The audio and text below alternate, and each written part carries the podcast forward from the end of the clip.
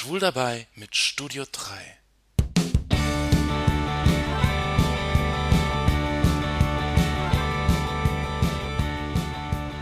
Meine frühesten Erinnerungen an den Samstagabend. Auf dem dritten Programm liefen die Abenteuer von Tom Sawyer und Huckleberry Finn. Samstagsabends habe ich lang und ausgiebig gebadet.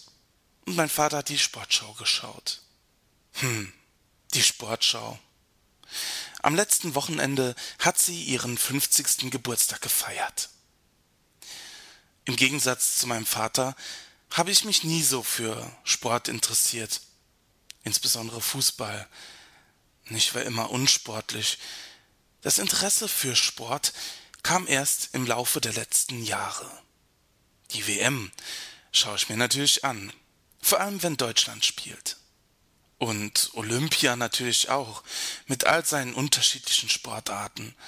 Ich weiß noch, wie ich damals mit Nancy Kerrigan mitgefiebert habe. Eiskunstlaufen. Eine typisch schwule Sportart, würde man meinen. Doch Schwule im Sport sind ziemlich unsichtbar. Vor allem zum Beispiel im Fußball. Offen schwul oder offen lesbisch lebende Spitzensportler gibt es kaum. Zu groß ist die Angst vor mobbenden Fans und Mitspielern, vor verärgerten Trainern und Sponsoren. Einige Sportler haben sich allerdings gewagt, zu ihrer Homosexualität zu stehen. Meistens aber am Ende ihrer Karriere. Zum Beispiel die Tennisspielerin Martina Navratilova. Bezeichnenderweise sind die geouteten Sportler meistens auch Einzelkämpfer. In Mannschaftssportarten ist das Outing viel, viel schwieriger. Im Fußball zum Beispiel scheint es nahezu unmöglich. Und doch hat sich vor einigen Monaten ein schwedischer Fußballer geoutet. Der 20-jährige Anton Hüsen. Allerdings ein Viertligist. Ganz so im Licht der Öffentlichkeit steht er dann doch nicht. Outing im Profifußball ist nicht leichter geworden. Im Gegenteil, vielleicht sogar etwas schwerer nach der Schiedsrichteraffäre im letzten Jahr zwischen Kempter und Amarell. Da wurden Homosexualität und Pädophilie in einen Topf geworfen. Es war eine riesige Schlammschlacht, die nur eines gezeigt hat. Vorurteile gegenüber Schwulen und die riesige Angst vor dem Outing sind im Fußball nach wie vor da.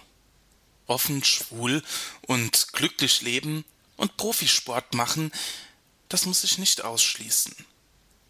Überall auf der Welt und auch in Deutschland gibt es zahlreiche schwul-lesbische Sportvereine. In allen nur erdenklichen Sportarten Tennis, Fußball, Tanzen, Schwimmen. Ich selbst habe ja auch eine Zeit lang hier in Saarbrücken in einem schwul-lesbischen Badmintonverein gespielt. Es gibt eine European Gay and Lesbian Sport Federation. Die EGLSF setzt sich europaweit für die Akzeptanz lesbischer, schwuler, bisexueller und transidentischer Sportler im Alltag und im regulären Betrieb von Sportvereinen, Veranstaltungen und Wettkämpfen ein. Außerdem kümmert sich der Verband um die Vergabe der sogenannten Eurogames. Was 1992 mit ein paar hundert Teilnehmern angefangen hat, wurde zu einer Großveranstaltung mit 5300 Teilnehmern im Jahre 2008. Die 13. Eurogames finden in ungefähr vier Wochen in Rotterdam statt. Die Athleten treten in den unterschiedlichsten Sportarten an. Basketball, Hockey, Tennis, Schwimmen, Tanzen. Weitaus mehr Menschen nehmen an den internationalen Gay Games teil. Im letzten Jahr fanden diese in Köln statt. Köln vermeldete an die 10.000 Teilnehmer. Wahnsinn. Ihr seht, offen schwul sein und erfolgreich Sport machen, das schließt sich nicht aus. Sport macht Spaß. Sport ist gesund. Sport fördert das Gemeinschaftsgefühl. Und nicht zuletzt macht Sport sexy.